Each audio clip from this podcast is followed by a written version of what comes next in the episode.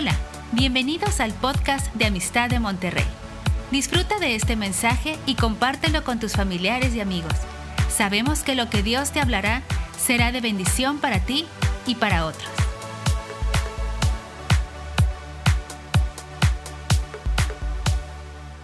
Y bueno, vamos a continuar con el libro de Ageo. Vamos a continuar con, con lo que Dios ha estado hablando. Estuvimos viendo el capítulo 1, como el plan de Dios era la reconstrucción del templo de Salomón, aquel templo que había sido derribado por Nabucodonosor, habían ido al exilio y en el año 539 ellos regresan por medio de Zorobabel, por medio de Josué y, y llegan ahí a Jerusalén, pero Jerusalén en ruinas, y en el año 537 comenzaron la reconstrucción del templo.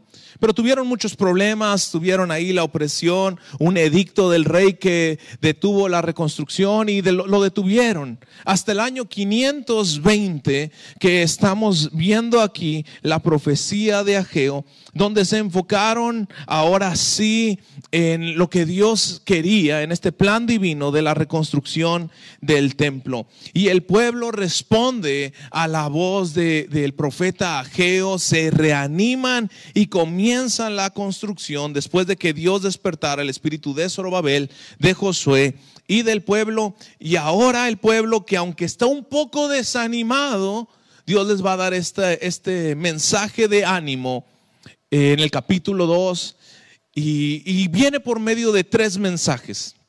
Capítulo 2 está, está en tres mensajes principalmente. Lo puedes ver del versículo 1 al versículo 9. Ese es el primer mensaje. Del versículo 10 al versículo 19 hay un segundo mensaje. Y del versículo 20 al versículo 23 es un tercer mensaje. El primer mensaje va dirigido a Zorobabel, a Josué y al pueblo. Principalmente a los líderes. Y eso lo vamos a ver. Segundo mensaje va dirigido a los sacerdotes. Ahora sí, solamente a los sacerdotes, probablemente a Josué también sumo sacerdote y los sacerdotes. Y el tercer mensaje va dirigido a Zorobabel, líder o gobernador político o líder político de la nación.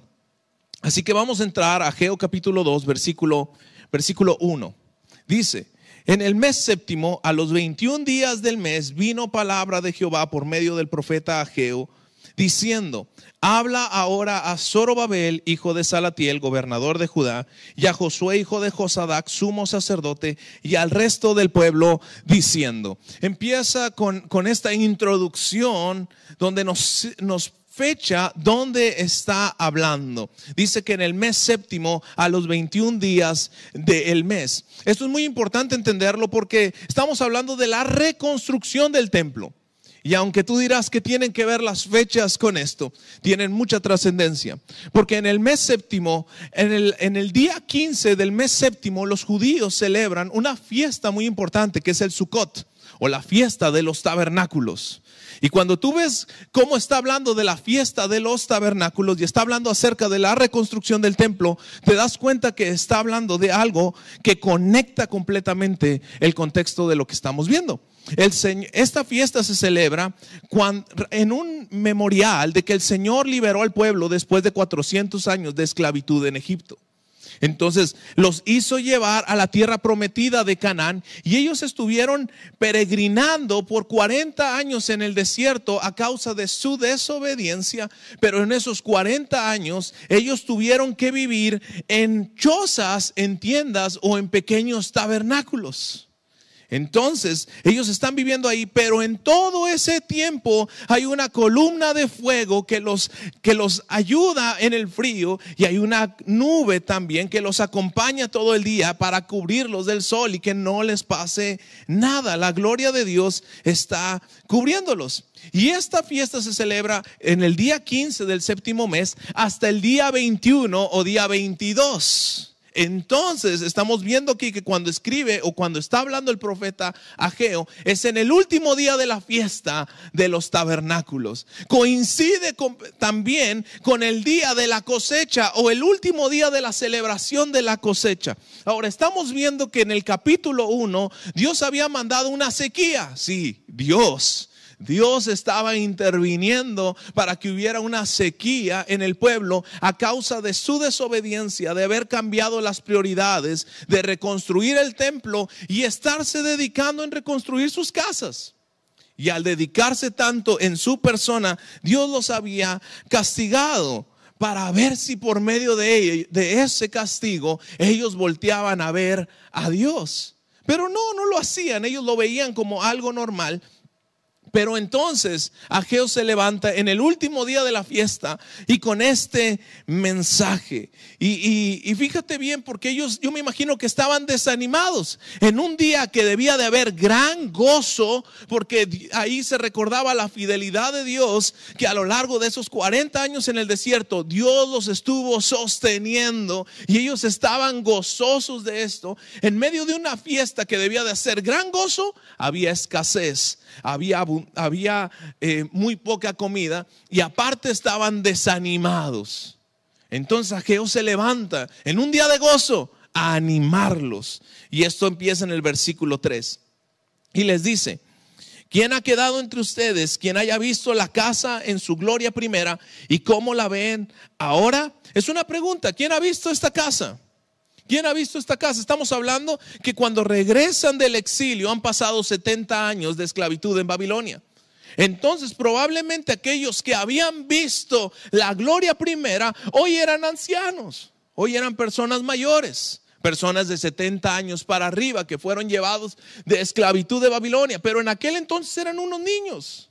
Eran niños que habían visto la gloria del templo. Eran niños que acompañaban a sus papás y veían la gloria del templo de Salomón, lleno de oro, donde toda la... Dice hay algunos historiadores que Salomón había sido un rey que había acaparado el mercado del oro.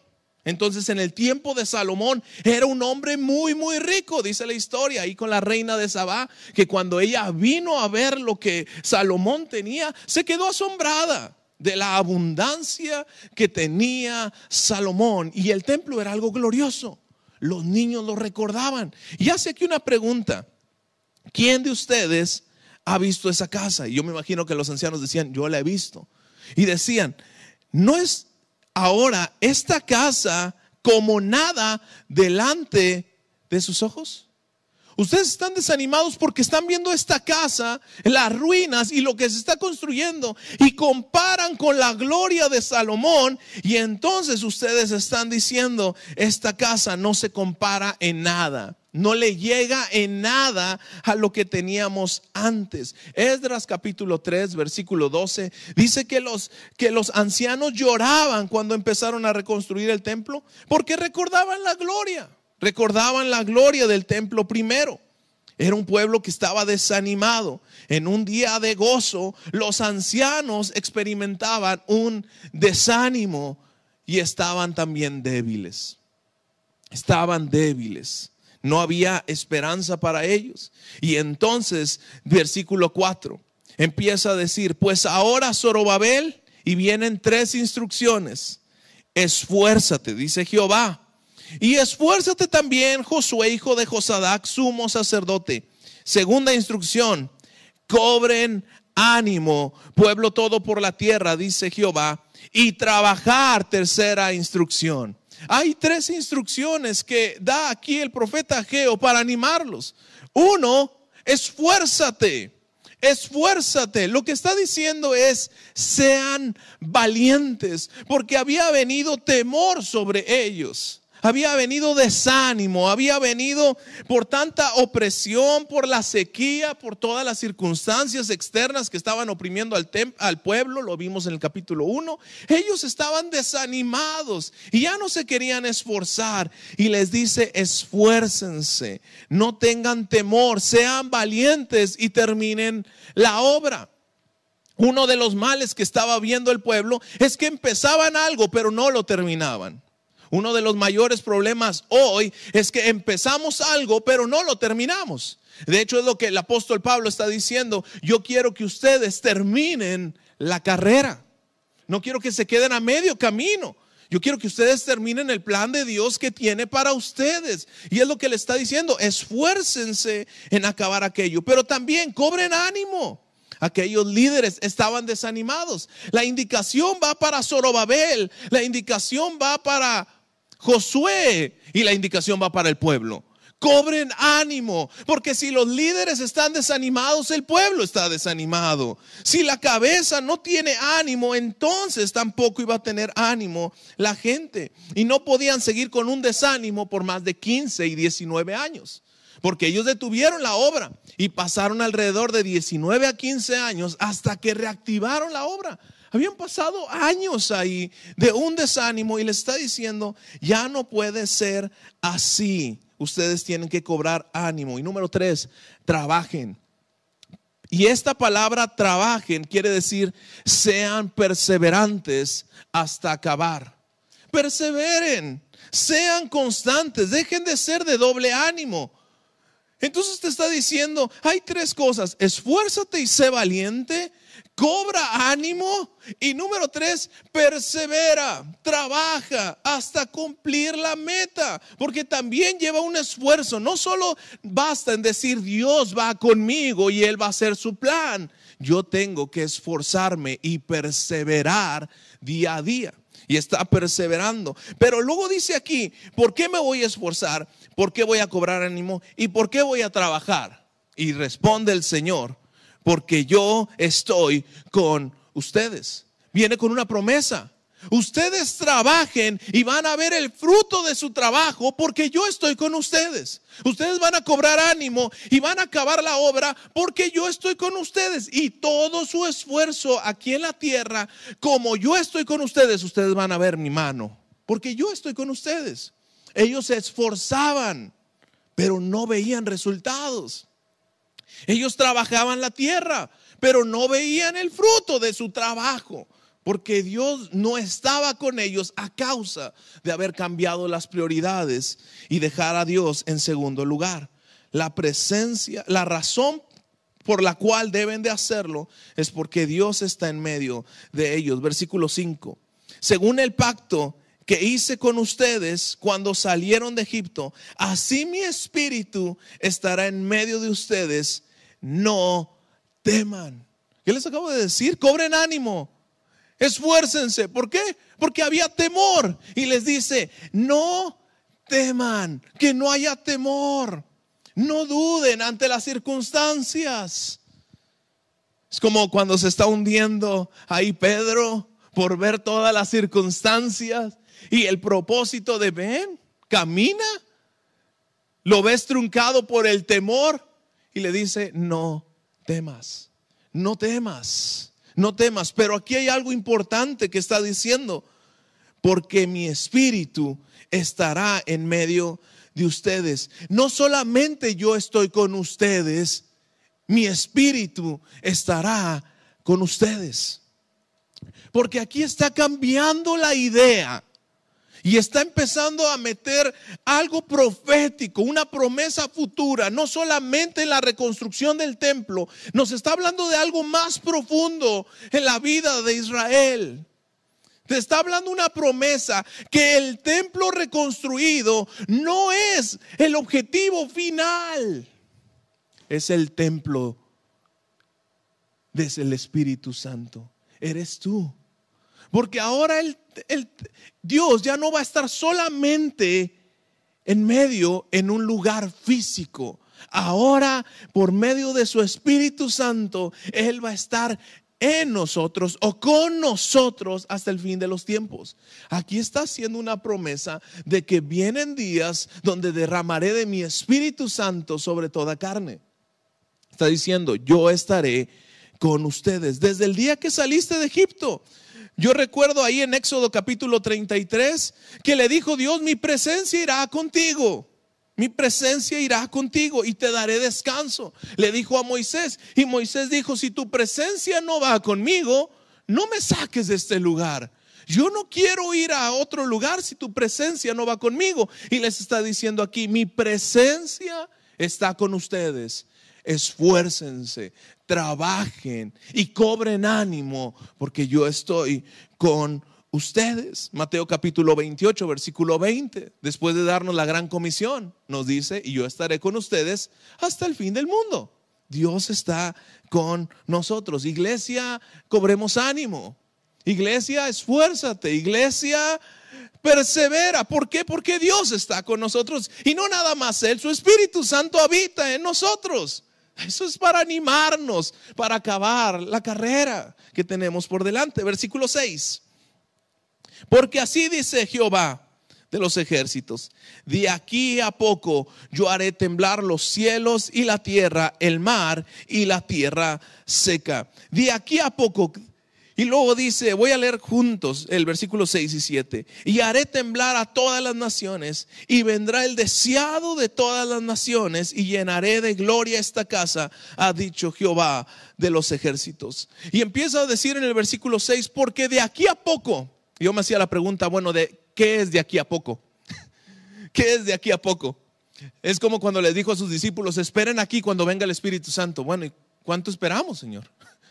¿Cuánto esperamos? De aquí a poco.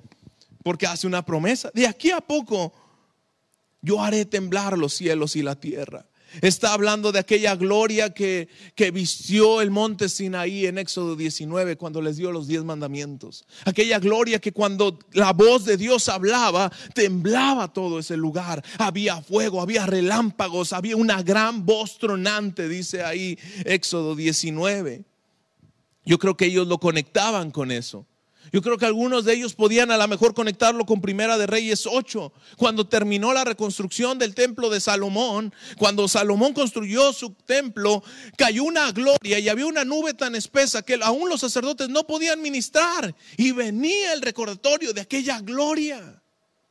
Y decían, así va a ser temblar. Así va a ser temblar cuando yo ve, yo haré temblar los cielos y la tierra y haré temblar a todas las naciones. Y luego dice, y vendrá el deseado de todas las naciones y llenaré de gloria esta casa, ha dicho Jehová de los ejércitos. Aquí me quiero detener un poquito. Dios quiere, porque este versículo 6 se conecta con Hebreos capítulo 12, versículo, déjame te digo qué versículo, 26 al 28. Hebreos 12, 28. Me quiero detener ahí tantito. Hebreos 12, versículo 26 al 28. Dice, la voz de, del cual conmovió entonces la tierra, pero ahora ha prometido diciendo, aún una vez y conmoveré no solamente la tierra, sino también el cielo. Este versículo lo está conectando con Ageo. Y luego dice, y esta frase aún una vez indica la, la remoción de las cosas movibles como cosas hechas para que queden las inconmovibles. Así que recibiendo nosotros un reino inconmovible, tengamos gratitud mediante ella y sirvamos a Dios agradándole con temor y reverencia, porque nuestro Dios es fuego consumidor. Si tú vas a Geo nuevamente y dice, de aquí a poco vendrá el deseado de las naciones y mi gloria llenará esta casa no solo está hablando del deseado de las naciones que es Cristo Jesús, porque muchos conectamos que el deseado de las naciones es Jesús, pero la realidad es que las naciones no desean a Cristo. La realidad es que las naciones no desean a Cristo. Y ese concepto del deseado de las naciones solamente lo vemos en Ageo 2. No hay otro pasaje en la escritura que me hable del deseado de las naciones. Solo ese. Y cuando tú ves eso, dices, ¿de qué me está hablando? ¿Me está hablando de Cristo? En cierta parte sí. Y ahorita te voy a explicar por qué. Porque dice que el deseado de las naciones vendrá y también la gloria llenará la casa. Cuando dice mi gloria o la gloria llenará esta casa, está hablando de la reconstrucción del templo. Porque esta casa es meramente una construcción. El templo es una construcción si Dios no está en esa casa. El templo no es más que un edificio. De hecho, Jesús más adelante se le acercaron a Jesús sus discípulos para mostrarle los templos en Mateo 24 y le mostraron los edificios del templo. Y respondiendo él les dijo, ¿ven todo esto? De cierto os digo que no quedará piedra sobre piedra que no sea derribada. Y Cristo estaba hablando acerca del templo de Zorobabel o el templo de Herodes, que es el mismo templo, solo que embellecido. De hecho, cuando tú ves este, este, versículo en otras traducciones, puedes encontrarte que el deseado de las naciones es aquello que las naciones desean. ¿Qué son aquellas cosas que las naciones desean? Las riquezas, la gloria, el oro, todas aquellas piedras preciosas, tesoros impresionantes. Cristo es el tesoro máximo. Cristo es, es todo. Sí, estamos de acuerdo. Pero aquí está diciendo que haré temblar las naciones y vendrán y traerán todo lo deseado de las naciones a este templo. De hecho, eso se cumple cuando Herodes, en su reconstrucción del templo o la modificación del templo de Zorobabel, lo empieza a embellecer con oro, con madera, con cedro, porque los, los ancianos están desanimados. Ellos están desanimados porque ven la gloria de este templo y dicen, no es nada. Y, aquí Ageo los está animando y les dice, ustedes no se preocupen, que las naciones, los gentiles van a proveer recursos a este templo. Y ustedes van a ver la gloria de este templo, porque ellos van a proveer y la van a edificar. Pero esa no es la gloria. La gloria es que después de unos años, después de 400 años, ustedes van a ver la gloria del Padre, como dice ahí Juan 1.14, y aquel verbo fue hecho carne y habitó entre nosotros y vimos su gloria. Gloria como la del unigénito del Padre, lleno de gracia y de verdad. Cuando tú lees ese versículo 1.14 y que dice, y habitó entre nosotros, es, y el tabernáculo estuvo entre nosotros. Y estamos hablándolo en la culminación de la fiesta del tabernáculo. Entonces les está diciendo, hey, el tabernáculo, aquello donde ustedes habitaban, ahora está aquí. Y no es ese templo, es que este templo de Zorobabel ahora tiene la gloria completa en la persona de Cristo. Él es la respuesta. Él es la gloria de Dios. Por eso el versículo 8 dice, mía es la plata y mío es el oro. Porque ustedes están preocupados por cómo va a embellecer Dios este templo. Pues mío es la plata y mío es el oro. Cuando tú ves Edras, te das cuenta que aún un rey pagano, Ciro, dice, todo lo que necesiten para la reconstrucción del templo, dénselos. Y todo lo que necesiten para ofrecer holocausto, dénselos provéanles todos. Y Dios dice, porque mío es el oro, mío es la plata. Olvídense quién tiene las riquezas, si las tienen los gentiles, si la tienes tú, mío es el oro y mío es la plata. Y tú clama a mí, yo te responderé. Y Dios es lo que está haciendo aquí. Y luego versículo 9 dice, porque la gloria postrera de esta casa será mayor que la primera, ha dicho Jehová de los ejércitos. Y no solo eso, daré paz en este lugar daré paz. Entonces Jesús está, está cumpliendo este templo, está cumpliendo esta gloria. Él es la gloria de Dios. Y Él caminó entre nosotros. Y por su gracia, esta gloria de Dios no nos mató, al contrario, nos dio vida y vida en abundancia en la persona de Cristo. Esta gloria no nos está fulminando, al contrario, nos está dando vida. Él es el templo. De hecho, cuando tú vas a Apocalipsis 21, versículo 22, si tú lo ves ahí, Apocalipsis 21, 22, fíjate lo que dice, hablando de la nueva Jerusalén. Dice, y no vi en ella templo.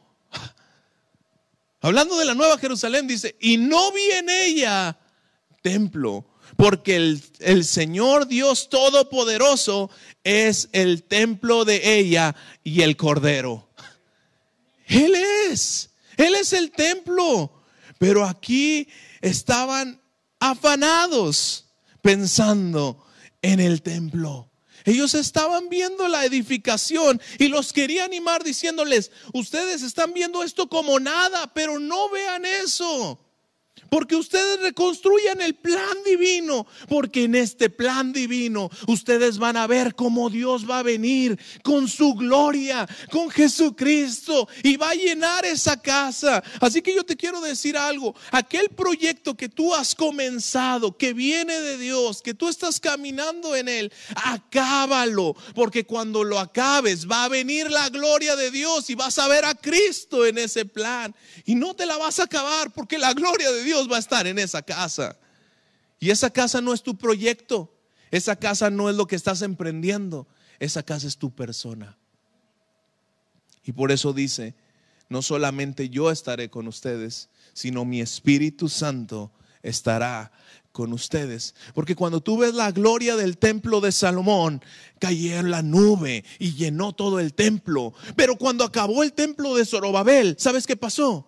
No hubo truenos no hubo relámpagos, no hubo una voz tronante. Cuando acabaron el templo no hubo nada de eso. Entonces, ¿cuándo se cumplió la promesa? Bueno, 400 años después, Cristo está en la cruz. Y cuando Él dice sus últimas palabras, Mateo 27, 50, si quieres acompáñame, Mateo 27, 50, pobre mi equipo de medios. Mateo 27, versículo 50. Dice, mas Jesús, habiendo otra vez clamado a gran voz, entregó el Espíritu. Y aquí el velo del templo se rasgó de dos, de, de abajo, de arriba a abajo. La tierra tembló y las rocas se partieron y se abrieron los sepulcros y los muchos cuerpos de los santos que habían dormido se levantaron. ¿Qué hubo? Un gran terremoto Versículo 24, el 54. El centurión y los que estaban con él, guardando a Jesús, visto el terremoto y las cosas que habían sido hechas, temieron en gran manera. ¿Qué sucedió cuando la gloria de Dios cayó en el Sinaí? Temió el pueblo. Dijo Moisés, ya no podemos ver esta gloria. Ve tú, porque nosotros no podemos ver la gloria. Cuando Jesús caminó y murió, hubo una gran gloria gran, gran gloria. Y no nada más eso, lo puedes ver más adelante. Hechos capítulo 2, cuando cae el Espíritu Santo, ¿qué hay? Hay lenguas como repartidas de fuego, hay fuego, hay un viento recio, hay algo que sacude todo. Hechos capítulo 4, llegan ellos, los discípulos, están orando, pidiendo gran denuedo. Dios mira sus amenazas y concede que con todo denuedo hablemos tu palabra mientras tú haces señales, milagros y prodigios. Y dice que el lugar donde ellos estaban orando tembló y cayó el Espíritu Santo y todos fueron llenos del Espíritu Santo. Wow, la gloria de Dios en la persona del Espíritu Santo, la gloria de Dios en la persona de Cristo. Él es el templo, Cristo es el templo. Y Él lo llena, el templo, con su Espíritu Santo.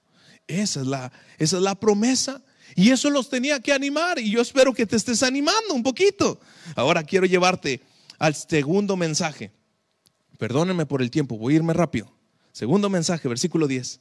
A los 24 días del noveno mes, en el segundo año de Darío, vino palabra de Jehová por medio del profeta Ageo, diciendo, así ha dicho Jehová de los ejércitos, pregunta ahora a los sacerdotes acerca de la ley, diciendo, este día lo estuve investigando y no tiene ninguna conexión con ninguna fiesta judía.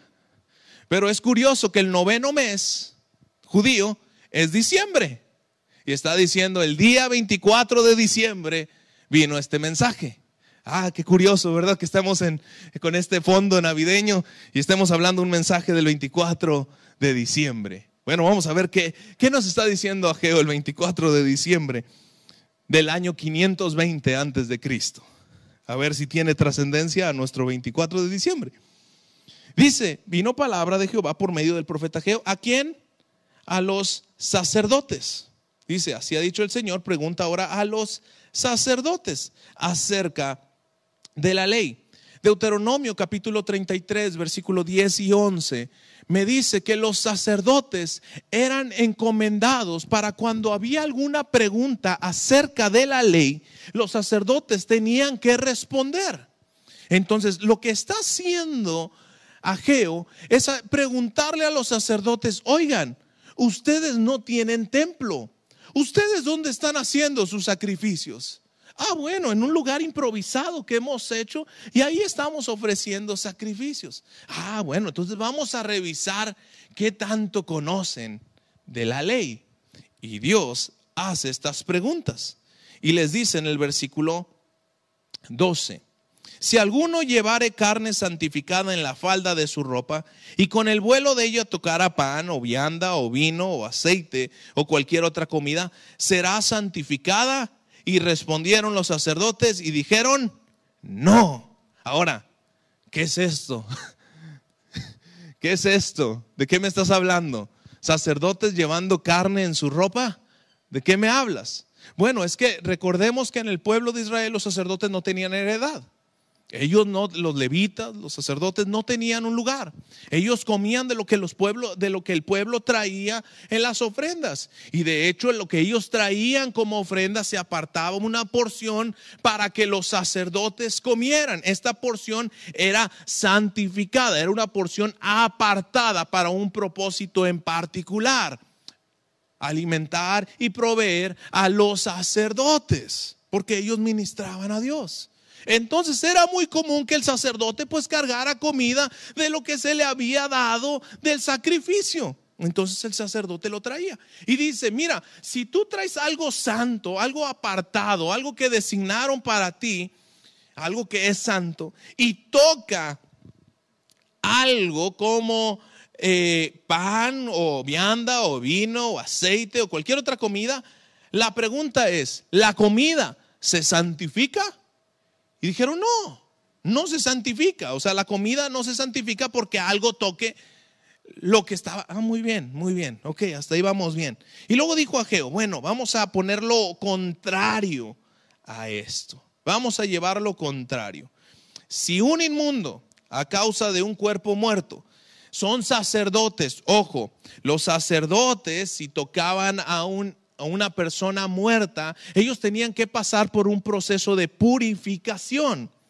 De hecho, número 19 te lo menciona. Y son muy estrictos los rituales de purificación. Entonces dice aquí, si alguien, un inmundo, tocara, si un inmundo a causa de un cuerpo muerto, o sea, tocaste un cuerpo muerto, y ahora tocaras cualquiera de estas cosas, ya sea comida, vianda, vino, será inmunda. ¿Y cuál es la respuesta de ellos? Sí, sí es. ¿Cuál es el mensaje aquí? Bueno, voy al versículo 14. Y respondió, el, y respondió a Geo y dijo, así es, este pueblo y esta gente delante de mí, este, así es este pueblo y esta gente delante de mí, dice Jehová. Y asimismo toda obra de sus manos y todo lo que tiene y todo lo que aquí ofrecen es inmundo. ¿Qué es lo que está diciendo? Mira, les está diciendo lo siguiente. Ustedes están reconstruyendo un templo, pero no se están preocupando por la santidad. Ustedes no se están preocupando por quiénes son, ustedes nomás están haciendo lo que les toca. Y ahora Geo los está llevando a la santidad y les dice, si ustedes son santos, ustedes son santos y se juntan con lo inmundo, ¿lo santifican? No. Pero si ustedes son inmundos y tocan algo, ¿qué crees que va a pasar? Se hacen inmundos. Lo que santifica o lo santo no purifica a lo inmundo, pero lo inmundo sí te puede hacer inmundo a ti. Ese es el mensaje detrás de este pasaje. Este es el, detalle a este, a este nivel. Ahora, ¿por qué les está diciendo inmundo? ¿Qué es lo que está diciendo aquí? Les está diciendo, así es este pueblo. Este pueblo es inmundo. Este pueblo a causa de su desobediencia, por no poner a Dios en primer lugar por enfocarse solo para sí y luego por no ver el significado detrás de los sacrificios. Ustedes están ofreciendo un sacrificio en un altar improvisado y el templo abandonado y lo llevan por 19 años y ustedes sacerdotes no se han preocupado por la vida espiritual del pueblo, porque un pueblo sin templo es un pueblo sin vida espiritual. Entonces ustedes sacerdotes no han hecho su trabajo. Sacerdotes de la casa hay aquí. Si no nos preocupamos por las prioridades de Dios y desobedecemos a Dios, entonces todo lo que estamos haciendo de alguna manera se ve afectado. Se ve afectado. Y es lo que está diciendo. Y entonces ustedes están tocando las cosas y no les sale bien. No les está saliendo bien, no hay bendición de parte de Dios, porque están desviando sus prioridades. Ojo, pero si el Espíritu Santo está en medio de nosotros, ¿qué va a suceder? ¿Qué sucede si yo estoy en medio de un pueblo inmundo? ¿Los voy a santificar? No, yo no. Mi sola presencia hacia ti no los purifica, pero Cristo en mí a ellos, sí. Es Cristo el que lo hace, no solamente porque yo esté, no solamente porque mi persona esté, la gente que está a mi alrededor ya se convirtió, ya se hizo santa. No, lo más probable es que si yo estoy en medio de un mundo pecador, el mundo pecador me va a contaminar a mí. Eso es la regla, eso es lo que está diciendo Ageo. Y lo que está diciéndole es lo mismo. ¿Ustedes creen que por un templo, por el templo, todo se va a santificar? No. Su desobediencia hace inmundo al templo. Hace inmundo ese lugar. Y si es inmundo el templo, la presencia de Dios no está. Eso es lo que está diciendo. Y entonces los está llevando a una reflexión de la santificación y la limpieza que tiene que ir antes de hacer cualquier cosa. Versículo 15. Dice, ahora pues, y ya hemos visto este, mensaje, meditar en vuestro corazón desde el día, desde este día en adelante, antes que pongan piedra sobre piedra en el templo de Jehová, antes de que ustedes pongan la primera piedra y luego piedra sobre piedra, antes de eso examinen su corazón. Antes de eso examinen lo que están haciendo y alínense a los mandatos de Dios. Alínense a la ley, alínense a la palabra. No vivan por pura rutina, no lo hagan por religión, no ofrezcan sacrificios que no tienen significado. De hecho, dice Dios, todos sus sacrificios han sido inmundos. Se están esforzando, están trabajando, pero sin mí su trabajo es vano. Pero si yo estoy con ustedes, todo lo que hagan va a prosperar. Ese es el mensaje. Y les dice, mediten, hagan una pausa, mediten en su camino, mediten en su corazón, antes de que pongan la primera piedra. Porque antes de que mediten en sus corazones, sucedieron estas cosas. Venían al montón de 20 efas, versículo 16, y había 10. Venían al lagar para sacar 50 cántaros y había 20. Y dice el Señor, yo los herí con viento solano, con tizoncillo, con granizo, en toda obra de vuestras manos, mas no se convirtieron a mí, dice el Señor. Ese tizoncillo es un hongo. Y está diciendo, yo traje esta gran sequía. Y aún con esta sequía, no se convirtieron a mí. Aún con todo lo que les estaba yendo mal, no se convirtieron a mí. Ustedes se conformaron y dijeron, así es la vida. A veces no nos va bien y no meditaban en su camino.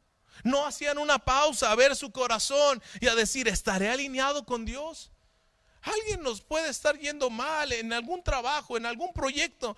Y dice aquí a Geo, medita tu corazón. Porque a lo mejor tú le estás echando la culpa al diablo y estás declarándole al diablo y el diablo no tiene poder en mí y esto y esto y esto y esto. Y el Señor dice, y pregúntame a mí para que veas lo que tú estás haciendo. Porque a veces tenemos que voltear a vernos nosotros primero antes de quererle echar la culpa a alguien más. De hecho, ese fue el principio de Adán y Eva. Le echaron la culpa a medio mundo. Aún a Dios antes que darse cuenta que habían desobedecido a Dios. Y es lo que está haciendo aquí. Está reprendiendo a los sacerdotes. Ojo, ya no es al pueblo. Que no vayas a decir, oye, qué duro mensaje. No, el otro era un mensaje de promesa y esperanza al pueblo. Pero ahora está reprendiendo a los sacerdotes. Está diciéndoles, medita en vuestro corazón.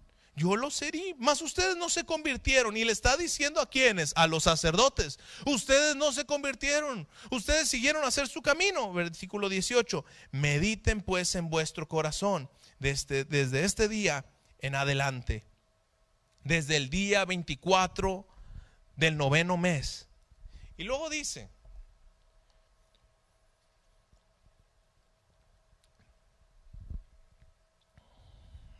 versículo 19, 18. Eh, Luego dice, desde el día que se echó el cimiento del templo de Jehová, meditar pues en vuestro corazón.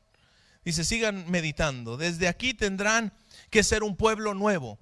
Cuando echen la, la piedra, el cimiento, ustedes tendrán que ser un nuevo pueblo. Ya no pueden ser un pueblo con las mismas prioridades. Ya no pueden ser un pueblo siguiendo nada más la costumbre. Ustedes tienen que ser un nuevo pueblo. Un pueblo que prioriza a Dios, un pueblo que medita y que busca agradar al Señor, porque el símbolo que adornará el templo, la gloria que adornará el templo, no es el templo en sí, es la santidad de ustedes lo que adorna el templo. Es la obediencia de ustedes lo que adorna el templo. El templo sin la obediencia no sirve. Por eso Jesucristo vino a ser el templo perfecto, porque Él fue obediente hasta la muerte y muerte de cruz. Estando en la misma condición de Dios, porque Él nunca fue menos Dios. No vamos a pensar que por obedecer y someterse a la autoridad dejó de ser menos Dios. Su condición de Dios nunca cambió. Fue exactamente al mismo nivel que Dios. Jesús es Dios y el Espíritu Santo es Dios. Están al mismo nivel. Pero Jesús nos mostró la obediencia al Padre. Porque la obediencia adorna el templo. No era el templo, es la persona de Cristo la que embellecía el templo. Y nosotros tenemos que embellecer el templo con la santidad. Y es lo que está diciendo aquí. Mediten en sus caminos.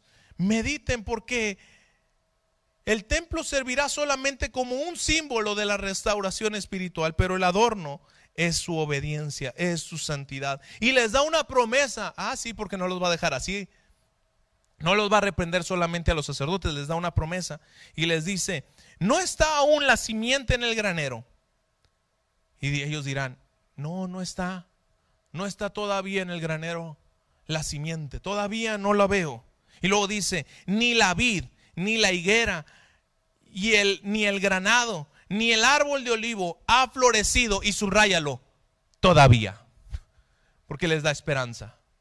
Les dicen, todavía no, estoy de acuerdo, todavía no hay cimiento, estoy de acuerdo, todavía, todavía. Pero dice el Señor, mas desde este día yo los bendeciré. Antes que hacían su camino, yo no estaba con ustedes. Porque ustedes no se habían convertido de su corazón. Ustedes regresaron del exilio, pero su corazón seguía en Babilonia. Ustedes sacerdotes no habían entendido su función de la restauración espiritual del pueblo, porque el templo está destruido y ustedes no están haciendo nada, porque su santidad no se ve reflejado. Ustedes no están peleando por cumplir los, los, mandatos de Dios. Ustedes no están luchando para ver que el templo se haga y que se hagan las cosas como Dios las ha ordenado. Ustedes están muy contentos, muy cómodos en sus casas, felices de la vida, agarrando las cosas, pero no se dan cuenta que ustedes son ahora como un cadáver muerto, que a donde quiera que van ustedes, los sacerdotes, están haciendo inmundo aquello. Hay un pueblo que ve que ustedes no tienen deseos por la vida espiritual, entonces ellos también no tienen deseo por la vida espiritual. Sacerdotes de la casa, padres de familia, si no tenemos deseo por la vida espiritual, entonces nuestros hijos no van a tener deseo por la vida espiritual. Es lo que le está diciendo, esa es la reprensión. Sacerdotes de la casa sacerdotes del templo, ustedes no están preocupados por reconstruir la vida espiritual de su templo, de su casa. Ustedes están bien, viviendo como quieren. Pero entonces ustedes están haciendo inmundo a todo lo que tienen. No, alineen su prioridad. Y esta es la segunda mensaje que da el profeta Ageo. Y luego hay un tercer mensaje. Mismo día, mismo día, 24, dice aquí, vino palabra, vino por segunda vez palabra de Jehová a Ageo a los 24 días del mismo mes, o sea, del mes noveno, 24 de diciembre, diciendo, habla a Zorobabel, gobernador de Judá, diciendo, yo haré temblar los cielos y la tierra. Mismo mensaje que en el versículo 9, perdón, que en el versículo 7 cuando les dijo, mira, yo voy a hacer temblar los cielos y la tierra. Lo mismo les está diciendo aquí, yo haré temblar los cielos y la tierra. Versículo 22, y trastornaré el trono de los reinos y destruiré la fuerza de los reinos y las naciones y trastornaré los carros de los que en ellos suben y vendrán abajo los caballos y sus jinetes, cada cual por la espada de su hermano y empieza esto, trastornar los reinos. O lo que está diciendo aquí es alterar las características de una cosa. Está diciendo, yo voy a tocar aquello conmovible. Yo voy a tocar aquello conmovible. Y qué difícil entenderlo para el pueblo judío, porque ellos veían a Dios como un Dios de orden. Para ellos era tan difícil un Dios que creó los cielos y la tierra y ellos conocían Génesis 1 al derecho y al revés y todo el orden de Dios y ahora está diciendo y yo voy a traer desorden. Yo voy a traer un desorden, yo voy a trastornar los reinos. Yo voy a sacudir las naciones. Yo voy a hacer que caiga todo aquello que tiene que caer. Es, es más, yo voy a hacer que caiga el templo. Jesús dijo, ese templo va a caer y a los tres días va a levantarse. Y el pueblo decía, ¿de qué me hablas? Pasaron 46 años para la reconstrucción de ese templo y tú me dices que en tres días se va a levantar. Pero ellos no entendían que estaba hablando de él, del templo, porque lo conmovible tiene que caer los reinos de la tierra al final de cuentas van a ser sacudidos para que solo quede lo inconmovible. Y ahí lo conectas con Hebreos 12. Es el mismo mensaje. Es lo mismo, estoy trastornando, estoy alterando las características de las cosas. Y luego dice, en aquel dice, en aquel día dice Jehová de los ejércitos, te tomaré, oh Zorobabel, hijo de Salatiel, siervo mío, dice Jehová, y te pondré como anillo de sellar, porque yo te escogí, dice Jehová de los ejércitos. ¿De quién está hablando? Hay una promesa que termina aquí. La promesa es para Zorobabel. Zorobabel es un descendiente de David. Zorobabel es, es descendiente del rey David. Es de aquellos que fueron llevados eh, al exilio, pero Zorobabel nació en el exilio. De hecho, Zorobabel significa hijo de Babel o nacido en Babel, nacido en Babilonia. Es lo que significa Zorobabel. Este hombre está diciendo de la genealogía de David, está diciendo unas promesas. Te tomaré. Yo te voy a tomar, Zorobabel, o yo te voy a tomar linaje de David y te voy a poner como siervo mío. Y está hablando de quién? De Cristo. Esta es la promesa del Mesías. Esta es la promesa de Cristo. Y es la promesa que vemos en el libro de Ageo. Le está diciendo, hey, yo te voy a poner como siervo. Isaías 52, 13 dice, he aquí mi siervo será prosperado, será engrandecido y exaltado y será puesto muy en alto. Isaías 52, 13, 14. Como se asombraron de ti muchos, de tal manera fue desfigurado de los hombres su padecer y su hermosura más que la, la, de los hijos de los hombres. Así asombrará él a muchas naciones y los reyes cerrarán ante él la boca porque verán lo que nunca les fue contado y entenderán lo que jamás habían visto. Y está hablando de este siervo suyo y dice, siervo mío. Jesús, Cristo, tú eres mío.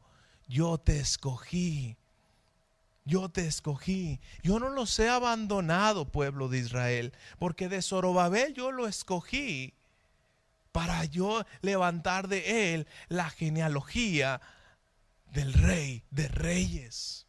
De hecho, Zorobabel está en la genealogía de los dos, de José y María. Tú puedes ver a Zorobabel en Mateo capítulo 1 y tú puedes ver a Zorobabel en Lucas capítulo 3. Los de las dos genealogías llegan a Zorobabel. De David, hijo de Salomón, sale una línea hasta Zorobabel. Y de David, y luego tienes hijo a Natán, tienes otra línea hasta llegar a Zorobabel. Está diciendo, yo no los he dejado. Y luego dice, y te pondré como anillo de sellar me encanta porque aunque habla del pacto davídico y te está conectando con David, también te está hablando de la promesa del Espíritu Santo, como lo habíamos visto ya en el capítulo en los versículos anteriores. Porque Efesios 1:13 dice, "En él también ustedes, habiendo oído la palabra de verdad, el evangelio de nuestra salvación y habiendo creído en él, fuiste sellados con el Espíritu Santo de la promesa."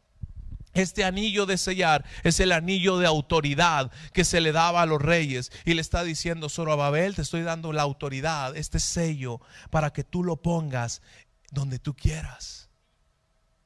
Yo te estoy poniendo, Espíritu Santo, que selles esta promesa para que ellos puedan acabar y reconstruir. Zorobabel, levántate esfuérzate y cobra ánimo, porque yo te escogí, tú eres mi siervo y te he puesto como anillo de sellar, te he puesto al Espíritu Santo. Efesios 4:30 dice, y no contristen al Espíritu Santo, con el cual fuiste sellados para el día de la redención.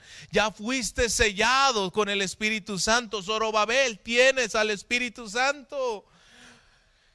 lo anima le dice, wow. Y luego dice, porque yo te escogí. Yo te escogí. Y aunque Zorobabel murió, el linaje de Zorobabel no murió. Y ahí en la persona de Cristo ves la gloria de Dios. Ves la gloria de Dios. Y termino con Juan 12, ya para terminar. Juan 12, versículo 15. Es uno de mis pasajes favoritos. Y puedo cerrar con este. Juan 12, versículo 15. Desde el versículo 14. Dice, perdón, desde el versículo 13.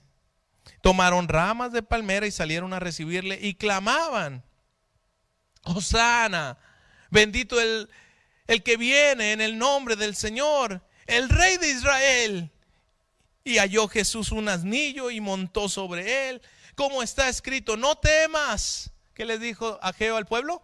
No temas, hija de Sión, he aquí tu rey viene montando sobre un pollino de asna. Estas cosas no las entendieron sus discípulos al principio, pero cuando Jesús fue glorificado, entonces se acordaron de todas estas cosas que estaban escritas acerca de él y de que se las había hecho.